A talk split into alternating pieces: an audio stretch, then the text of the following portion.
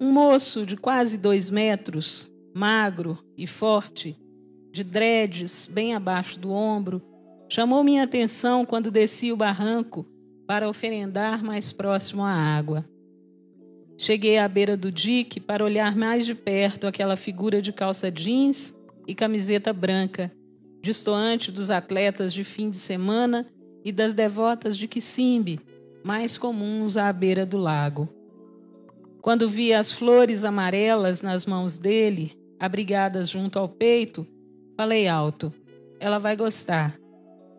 O homem virou-se de lado para me ver. Não sei se cantava ou falava, mas mexia os lábios e não se desconcentrou. Balançou a cabeça afirmativo e ergueu a flor em minha direção, como uma taça. Depois, tocou a testa, fechou os olhos e jogou a flor na água num movimento de desapego.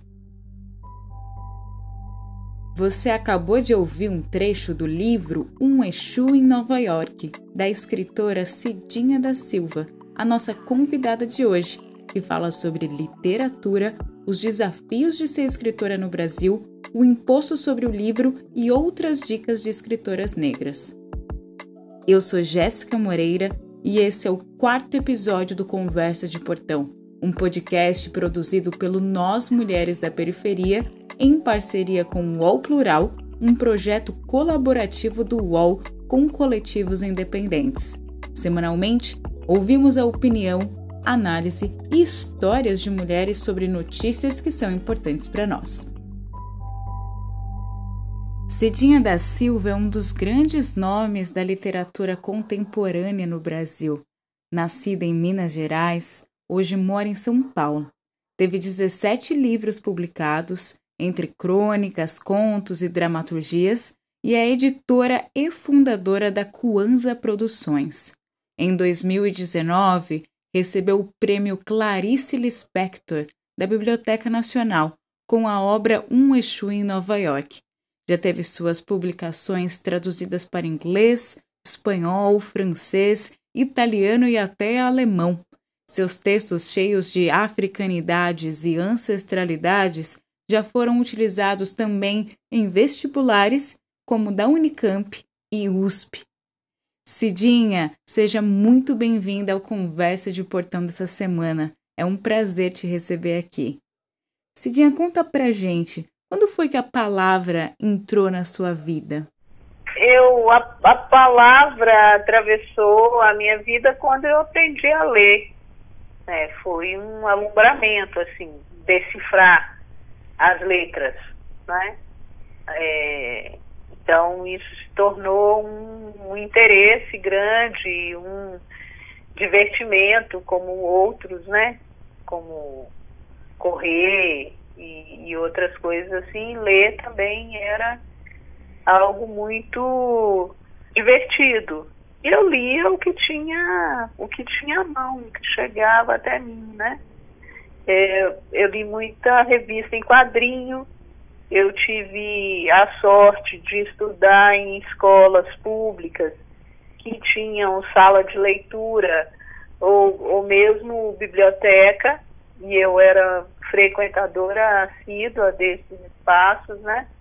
E quando conheci a série Para Gostar de Ler, ela, essa série me apresentou os cronistas mineiros Drummond, Fernando Sabino, Paulo Mendes Campos, e eu fiquei muito encantada, fui atrás da, ao longo da vida, né, fui atrás da, da obra dessas pessoas, já na, na adolescência, desses autores, e o encontro com esses cronistas me despertou a vontade de escrever as minhas próprias histórias. É muito bonito isso da palavra ser também um divertimento. Inclusive, você já até criou alguns termos como enxuzilhar, em referência a Exu, que é ligado à comunicação, que abre caminhos e conversas. Em um mundo tão partido em bolhas, você acredita que a literatura pode cumprir esse papel de enxuzilhar? Eu tenho muita dificuldade de definir é, funções para a literatura. né, funções, papéis para a literatura. Eu acho que a gente escreve e põe os livros na roda, né? Põe os textos para para as pessoas lerem e eu particularmente estou bastante ocupada de desenvolver aquilo que eu, que eu quero escrever. Mas eu não, é, não atribuo funções é, para isso, sabe? Para o que eu tô para o que eu estou escrevendo. Acho que a literatura, como a arte, de um modo geral, nos proporcionam é, uma expansão dos jeitos de, de ver, de perceber o mundo, né, de dialogar com o mundo. Acho que a arte tem esse, ela nos oferece isso como dádiva, né, mais do que uh, o exercício de uma função, ela nos oferece isso como dádiva, essa possibilidade de expansão, expansão da alma, expansão da percepção. E aí, nessa expansão, a gente vai se nutrindo, vai crescendo, vai ampliando possibilidades de, de leitura, não é? De, de leitura, de interpretação do mundo. Realmente, a literatura pode ser uma forma de diálogo com o mundo. No entanto, hoje no Brasil, algumas políticas podem até mesmo barrar essa construção de imaginários por meio da palavra, como é o caso da proposta do ministro Paulo Guedes de reforma tributária e taxação de 12% em cima dos livros. Como que você acha que isso pode afetar escritoras e editoras independentes e o próprio acesso à leitura no Brasil? Uh, para as, as, editoras independentes, esse, esse imposto seria o fim, porque a conta nunca iria fechar e, e, a gente não, não pense que as, é, que as editoras eh, elas já pagam impostos, né? O livro não é uma coisa não tributada é, no Brasil. E, e, é um tipo de aumento, esse, esse imposto proposto nessa malfadada reforma tributária, que o que quer, na verdade, é robustecer esse projeto de emburrecimento da população brasileira. Né? Esse projeto de vilipêndio à cultura, à educação, né? não bastasse o congelamento do, dos investimentos em educação e saúde por 20 anos, vamos também destruir o que nós temos. Então, destruir uma política que existe, bem ou mal, para a produção do livro, destruir a universidade pública, destruir a educação básica. Né? Esse é o interesse desse desgoverno. E esse imposto sobre o livro é, é um, mais um aspecto desse projeto. Quais são os seus desafios para ser escritora hoje? Como é o seu processo de trabalho? Como é seu dia a dia? É, no meu caso, ah, como eu faço muitas coisas é, distintas e eu passo a maior parte do meu tempo, 85% do meu tempo, eu passo trabalhando para conseguir financiar algumas horinhas de escrita durante a semana e no final de semana, horinhas mesmo, horinhas muito caras. E os tempos né, que, que eu tenho antes da pandemia, né? A partir de agora não sei como vai ser. Mas antes da pandemia, os, os tempos mais contínuos que eu tinha para escrever eram o final de dezembro, janeiro e fevereiro, que são os meses que eram os meses nos quais eu tinha menos trabalho remunerado, eu tinha menos viagens e, portanto, eu conseguia concentrar mais é, na escrita, no desenvolvimento dos meus projetos de livros. Era esse período, segunda quinzena de dezembro, janeiro e fevereiro. No restante do ano, eu tenho é, horinhas autofinanciadas pelo meu trabalho, pelas outras coisas todas que eu faço, que são do entorno da literatura, né, do, do entorno da escrita em si, é, que são a venda de livros, que são as palestras, oficinas e cursos, que são é, as participações em feiras, festas literárias e eventos afins, né? Isso tudo toma muito tempo, isso tudo é, são atividades que eu procuro que sejam remuneradas e essas atividades é que garantem, é dessas atividades que eu tiro o recurso que garante essas horinhas para eu escrever ao longo é, da semana. Digo escrita criativa, não a escrita por encomenda. É, às vezes eu escrevo, né? Às vezes agora já com bastante frequência, escrevo textos para para jornais, para periódicos diversos, resenhas, é, prefácios, orelhas, que são coisas remuneradas e são por encomenda. Estou falando dessas horinhas que eu autofinancio para escrever os meus livros, né? para organizar, para colocar em prática o meu projeto literário. Então, isso é autofinanciado. Eu, eu consigo dinheiro de outras formas para garantir umas horinhas, que é um tempo muito pequenininho uhum. para fazer isso. Uhum. Dessa forma, é, eu, que já costumo ser uma pessoa organizada, preciso de organização, disciplina e método para trabalhar. Isso sou eu, não é receita para ninguém. Isso é a forma uhum. como eu funciono. E Cidinha, boa parte da sua obra é formada de crônicas, é, e o cronista é alguém que se alimenta muito do cotidiano.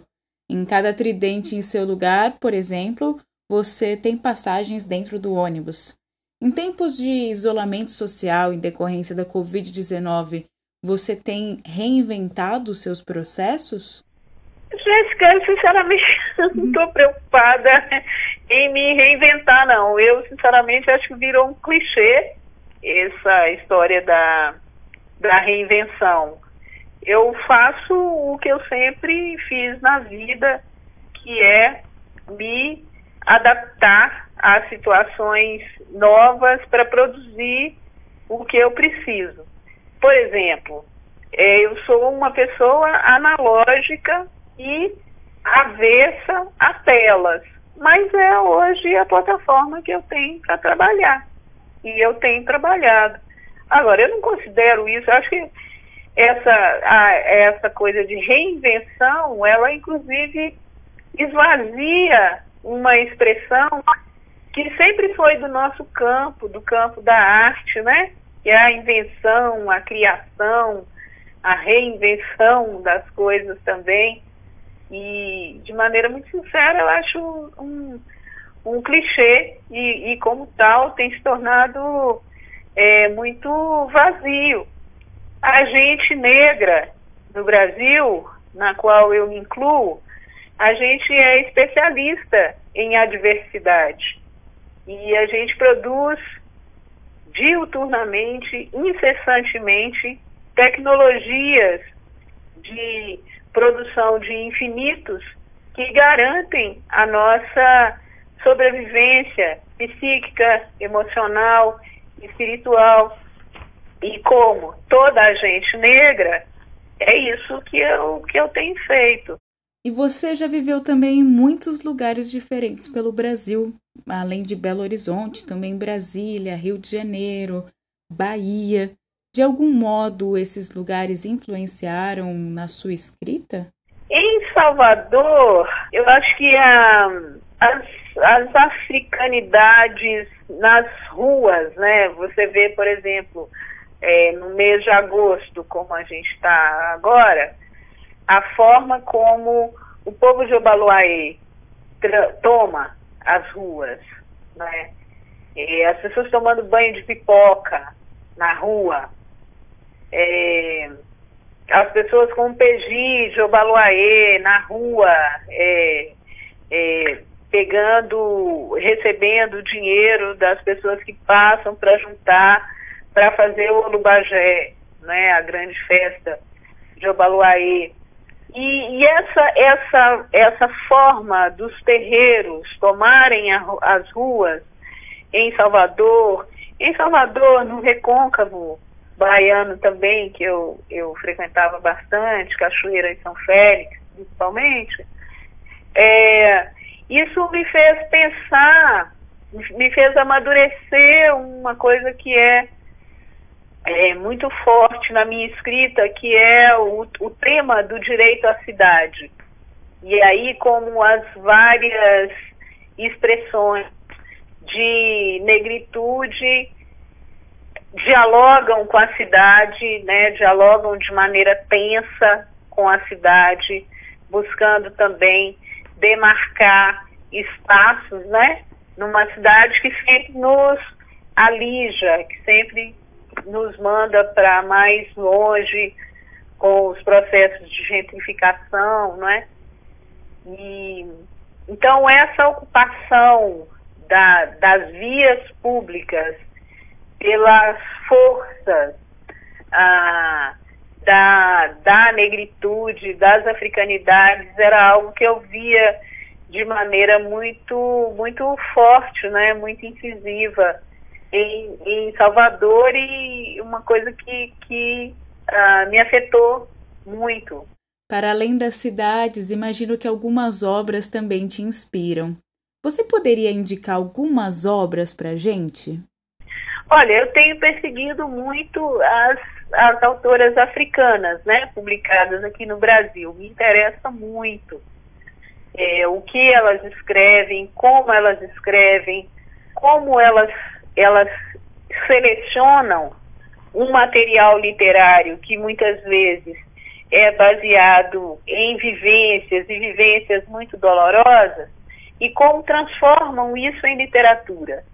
Elas não fazem um simples, uma simples replicação, uma simples transposição da realidade para o texto que se pretende literário. Não, elas transformam esse material em literatura. Então, eu posso citar algumas dessas escritoras. A primeira que me marcou muito é a Paulina Chiziane, com um romance chamado Niquete, uma história de poligamia. Quando eu li esse livro, foi antes de publicar o meu primeiro livro. E, e eu li o livro da Paulina e dizia assim para mim mesma: é isso aqui que eu quero escrever quando eu crescer. É esse tipo de literatura que eu quero produzir. Então, Paulina Chiziane é uma autora definitiva na minha vida e esse livro, Niquete, é, é um livro importante demais. Tem uma escritora nigeriana que está sendo publicada no Brasil de dois anos para cá, que é a Emecheta, né? É, o, o melhor livro dela, o livro, melhor, o livro mais maduro, é o primeiro, né, o Alegrias da Maternidade. Aí tem uma escritora, duas escritoras jovens, que eu gosto muito, que são a Leonora Miano, que é de Camarões, tem dois livros dela publicados aqui no Brasil, o Contornos do Dia que Vem Vindo, é, que saiu pela Palas, e o segundo também, que é o A Estação das Sombras. Esse livro é, é maravilhoso, é, ele fala de uma dessa, de uma memória né, que a gente aqui, a nós que estamos na diáspora, não temos, que é a, aquela de quando nossos ancestrais foram arrancados das vilas, das aldeias onde moravam para serem escravizados aqui. Então a coisa ela é contextualizada numa dessas situações, sabe? É um livro fantástico. Uma outra autora fantástica é a Leslie Niné Karimá, que é uma escritora nigeriana também. Ela tem um livro de contos publicado aqui pela editora Capulana, que se chama O que acontece quando um homem cai do céu. Acho que o livro tem 12 contos e em cada conto você, eu, pelo menos, tive, ficava com a sensação de que era uma escritora diferente. Tantos são os recursos técnicos que ela detém para escrever. É um livro que me impactou muito. Eu li também, ah, recentemente, uma escritora do Haiti, chamada Ed, Edwige, Danticá, né? um livro chamado Adeus Haiti, que é um pouco autobiográfico, né? que fala sobre a, a migração da família dela para os Estados Unidos, né? Uh, mas aí a gente vai sabendo muita coisa do Haiti, que é uma realidade muito desconhecida, né, para a gente. Uhum. Ótimas recomendações. Cidinha, muito obrigada pela sua participação no Conversa de Portão. Nós ficamos por aqui.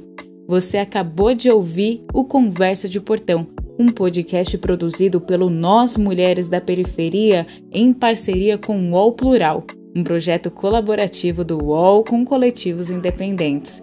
Semanalmente, ouvimos a opinião, análise ou histórias de mulheres sobre notícias que são importantes para nós.